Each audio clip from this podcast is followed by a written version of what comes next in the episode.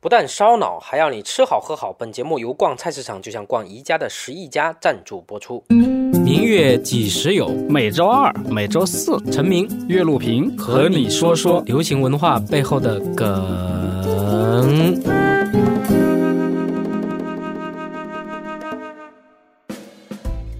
明月几时有？我是要把符号卖出大价钱的陈明，我是天天跟符号打交道的岳路平。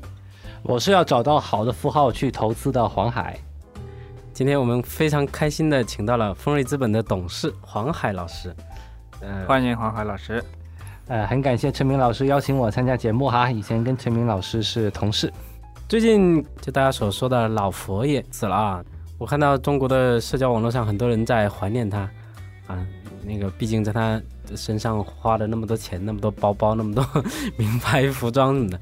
我印象特别深刻的就是这哥们创造符号的能力，他自己一身黑衣，一头白发，穿上白衬衫，那就是一个非常鲜明的一个视觉符号嘛。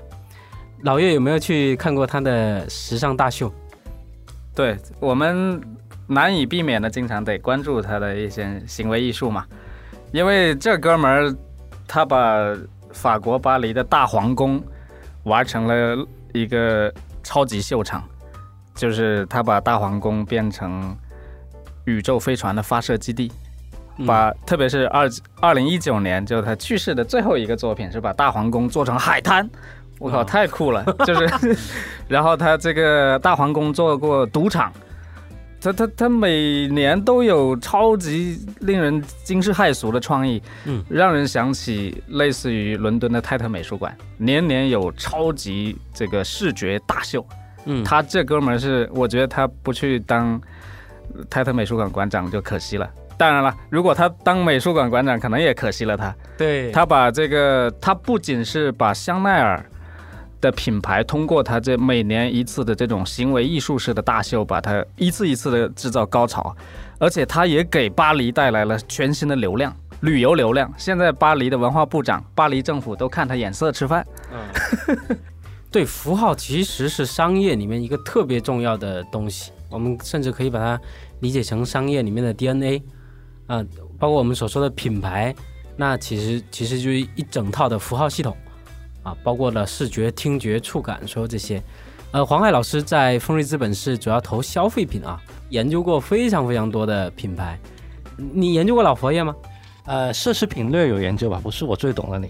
你这个行业有个很有意思的角度哈，就是创意总监这个角色，也就是老佛爷这个角色，其实在行业里面的影响力或者公众的知名度是要大于奢侈品公司本身的 CEO 的。哦，就好像我们其实不知道香奈儿的 CEO 是谁，嗯，但反而老佛爷是整个公司对外的最有光彩的那个人，他是人格化的化身，对，说不定他收入也是公司里面最高的，嗯嗯，为啥呢？是因为奢侈品公司的创意总监其实是代表了品牌的形象嘛，因为奢侈品公司在这么多行业里面，它的溢价可以说是最高的，就可能一个包的啊生产的成本到它售价可能翻了八倍十倍。那这个附加值由谁来支撑呢？肯定不是由那个做包做的多好，这只是一个很次要的一个因素。那最主要的还是创意总监这个角色赋予到这个产品当中的一些高于啊产品本身的一些意向。对，之前不说有一个奢侈品店失窃了嘛，包包被拿走了好多个，最后警方给出的这个失窃财产的总额定价是两千块钱。成本定价不值钱，是成本定价法。符号为什么具有永恒的生命力？乔布斯如何打通了美国、日本、欧洲三套符号系统？为什么原言在说无印良品的美学受到寺庙功德箱的启发？本期话题：符号决定你是谁。我觉得海哥讲的很有道理，就是特别是能把符号。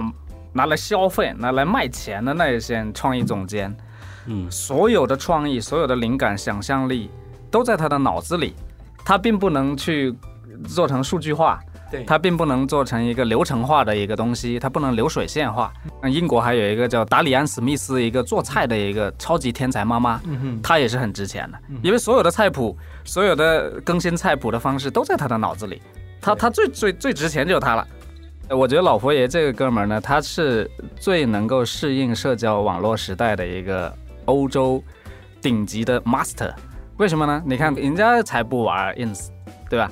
人家让他自己的猫去玩 ins，哦，所以到了我刚才还在那更新了一下，他他他的猫昨天还更新了一下，有八万多个赞。哦，所以老佛爷永生了，人家在 ins 当中永生，嗯人家是靠我自己，而且他的财产主要是捐给猫的，很牛逼的。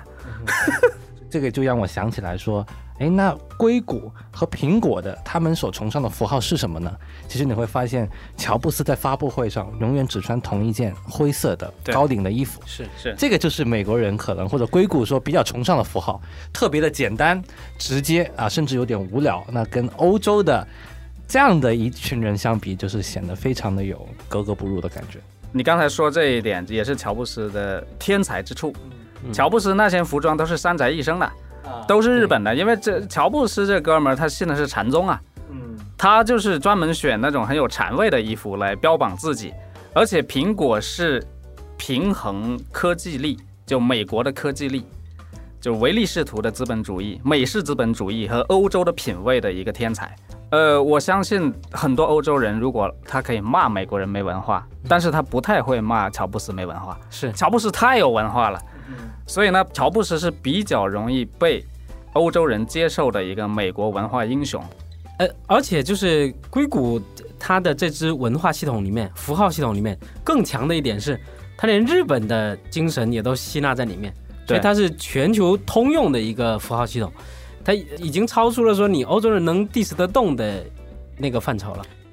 日本的原研哉给母鸡，就无印良品做这个品牌系统，对，他提出一个很重要的事情，就是说你们拍所有广告，广告片还是呃那种大的广告牌，一定要记住留一个概念叫做空。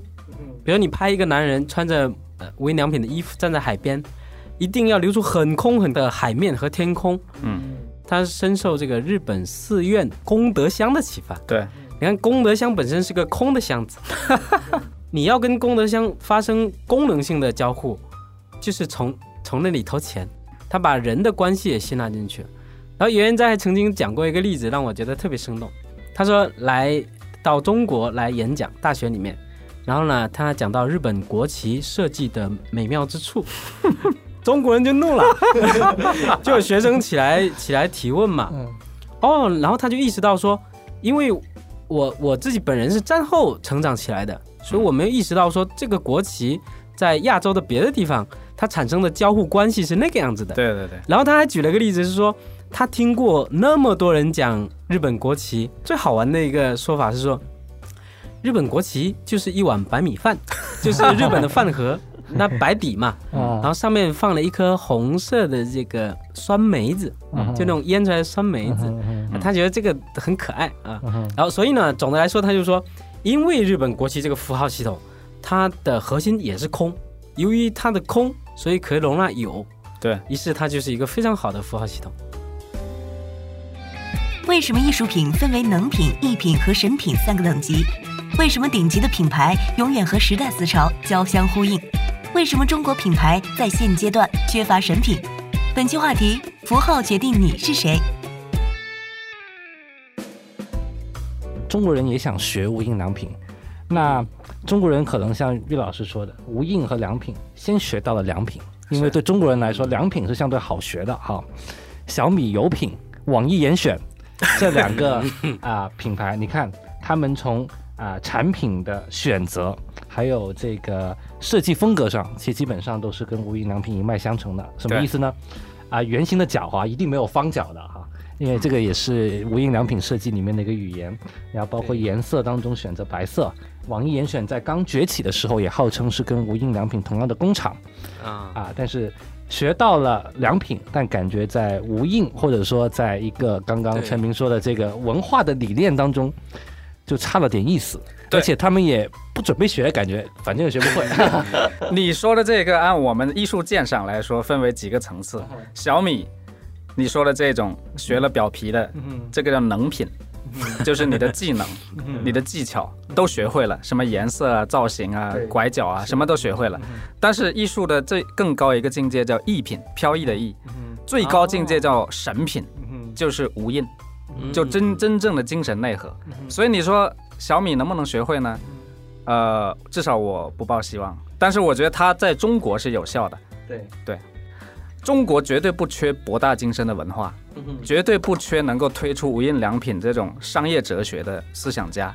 但是跟中国目前的这个五脏六腑还消化不了，还没到这个阶段，他现在只能消化到能品，他他一品都就最最多可能有一些一品的味道出来了。但你要说带一点点，对神品还是还是不行。有没有像老佛爷、像元年斋？就能不能把博大精深卖成大价钱？对，事实上，像老佛爷就香奈儿的品牌，在过去一百年，他们能够把文化和符号卖出大价钱，它也是天时地利人和，跟你刚才分析日本的情况是一样的。嗯比如说香奈儿最早这个小黑裙，嗯包括它把女性的裙子参照男性的服装来处理，是一种奢侈品上的性别平权运动。嗯，所以它实际上是跟当时整个西方的这种女性身份的崛起对，是天时地利人和的卯合在一起，包括它的五号香水，像它定义了玛丽莲梦露的气质。玛丽莲梦露说，有人记者问她，哎，梦露你晚上你穿什么衣服睡觉？你她说嗯我每天晚上用的是香奈儿五号香水滴在我身上睡觉。啊那么这一句话就定义了梦露的这种独立人格、独立性格。她虽然是美国明星，但是它定义了这个香奈儿五号香水的气质。嗯后来还有那个二点五五包也是一样的。以前那个女孩子都是假假模假式的拎着一个包，但是二点五五包它就是一个金链子，嗯有点像平民子弟。但是香奈儿它总会在这个亲民和这个高贵优雅之间找到一个绝佳的平衡点。对，所以你看这刚才这三款产品，这香奈儿最有名的。里程碑式的，它不但定义了香奈儿的历史，它其实也是西方女性自由、女性平权的一部历史的一个缩写。对，所以在这部分，这个符号既凝聚了商业价值，更重要还是凝聚了社会价值属性的。因为很多奢侈品给人的感觉可能是高高在上、有距离的，但其实真正要受欢迎、打动消费者内心，其实要跟他们站到一起。当然，这个跟过去就是跟二十世纪的整个性别平权运动，它是同步的。所以香奈儿它非常天才般的踩在了这些社会运动的点上面、文化运动的点上面，甚至它驱动了这个文化运动。嗯所以香奈儿它已经不仅仅是一个商人了，他是一个时尚天才、文化英雄。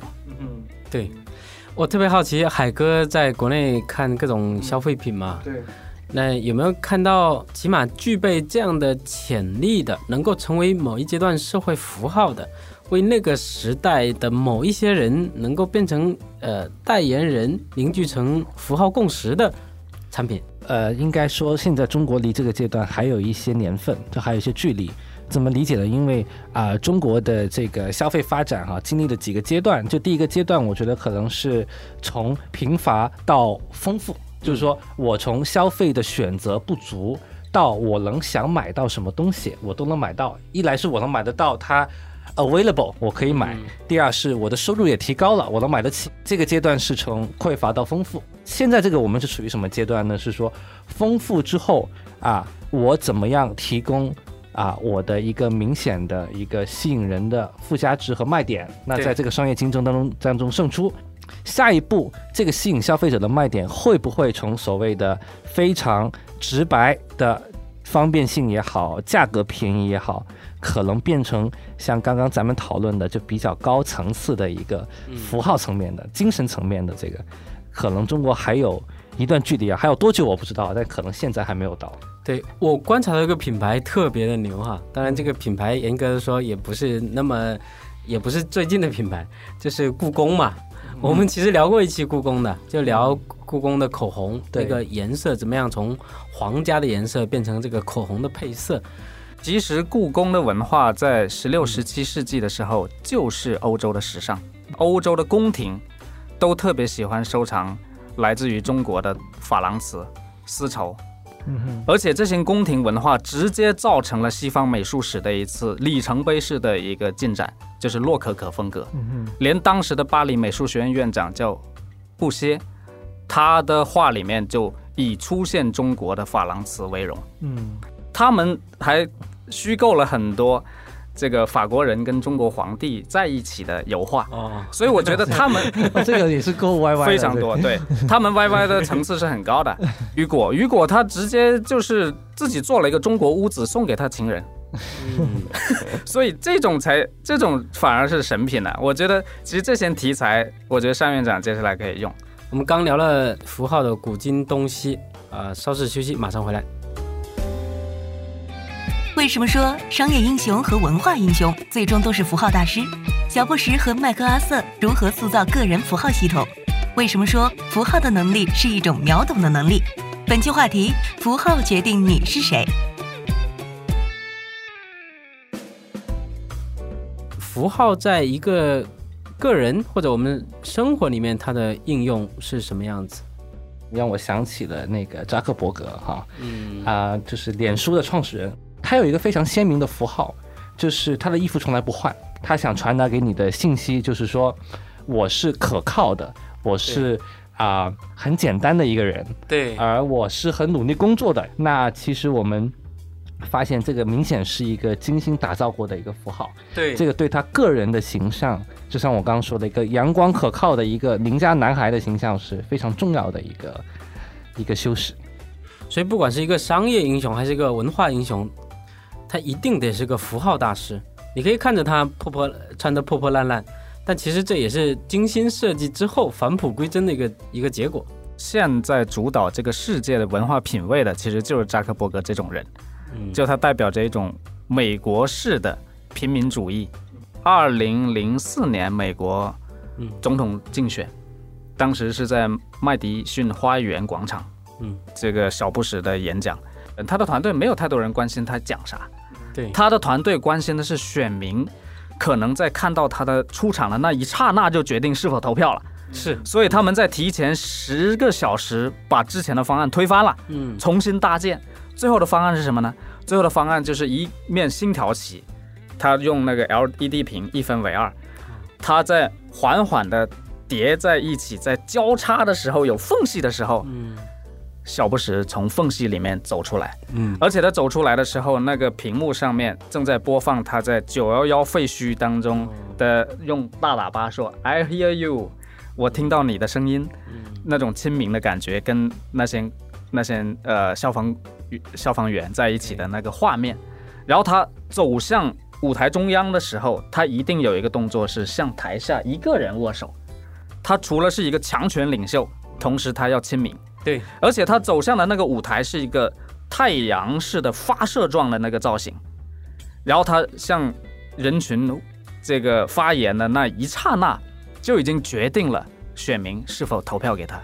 小布什的这个人物的符号跟扎克伯格的符号，其实他们背后是共同的特点，也就是美国人最擅长和最喜欢的这种平民英雄，或者说啊、距离非常近的一个老百姓的一个角色。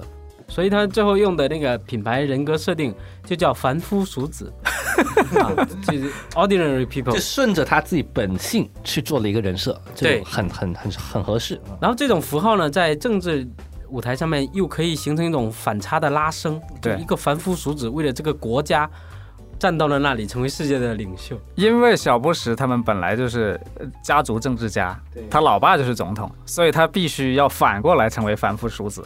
讲到美国人的历史啊，有一本书特别重要，是威廉曼彻斯特写的《光荣与梦想》，里面也讲到一个英雄特别的符号化，就是麦克阿瑟。就这哥们，我们一说麦克阿瑟，今天所有人脑子里面想到的是一个叼着烟斗的一个美国将军，对吧？那他叼的那叫玉米烟斗，啊，玉米烟斗是史上最差的烟斗，最难抽，抽三次它就会烧焦，而且那个烟斗是专门为了视觉上夸张化，是专门定制的，叼在嘴上都费劲的。那玉米烟斗是美国原产的，它是一个强烈的美国信号，所以它一定要叼着这个告诉你们啊，老子美国人来了。然后呢，他的那个帽子也特别逗，美国正式军队里面没有那种帽子，那为什么他老戴那个帽子戴了二十年？因为他是菲律宾授予的元帅军衔，所以他要求菲律宾政府 专门帮他定制了一个帽子。后来杜鲁门在他的那个回忆录里面就嘲笑他嘛，说那个帽子啊上面画的图案特别多，我都经常看到上上面好像有香肠还有鸡蛋，所以他要的就是这种一个符号一个整体意象的一个经营，他经营了二三十年，这也是一个特别了不起的一个哥们。对，其实最近有一个超级的新符号，就是伊隆马斯克。就这哥们儿，他成功的把钢铁侠这个这个梗给放到他身上了啊。做这个太空的是呃 Space X，不光是伊隆马斯克，还有贝佐斯也是。但是你看，伊隆马斯克他就拿到了中国的很多生意啊。我们的政府领导老见他，就就就营销成功啊！他这个符号太强了。对作为一个中国政府，也乐于跟这样的钢铁侠在一起做生意嘛，对吧？对，符号强不强就看能不能秒懂。对，他达到了这个极高的水平。是，其实贝佐斯那个蓝色起源也很酷，是的但，但但但是他就是好像不太明显，他那个符号，他除了他跟他老婆离婚这个事儿让大家秒懂，其他他说的啥我都不太懂啊。对。最近有一个九十五岁的水手死了，嗯，就那个一个美国水手在在解放巴黎的时候，在街头啊拥吻一个 法国护士嘛，嗯就那个特别有名嘛，那照片叫《胜利之吻》。摄影师自己后来回忆说，他如何拍出了这么经典的照片，就他拿着徕卡相机在街街头上到处找，结果眼角瞥到有一丝白色的光闪过去，因为白色代表了纯洁，代表了人间的一切美好。所以，不管是你是做商业的、搞政治的这些人呢，都特别值得，而且应该去把这个符号系统给调调用好。这个事情不是说要你去去装一把什么的，因为它其实是让你能够一句话把自己讲清楚，啊，或者让让别人在一瞥之间零点几秒能够把你给看清楚。这既是商业品牌整套系统的要义所在，也是一个人能够有效传达自己想法和思想的一个很重要的一门学问。好，今天我们聊的就是这个符号系统的应用。我是希望把符号卖出大价钱的陈明。我是每天跟符号打交道的岳路平。我是想找到超级符号去投资的黄海。对大家如果在消费领域创业的话，非常值得跟丰瑞资本的董事黄海先生聊一聊。好，我们下期再见。再见下期。见。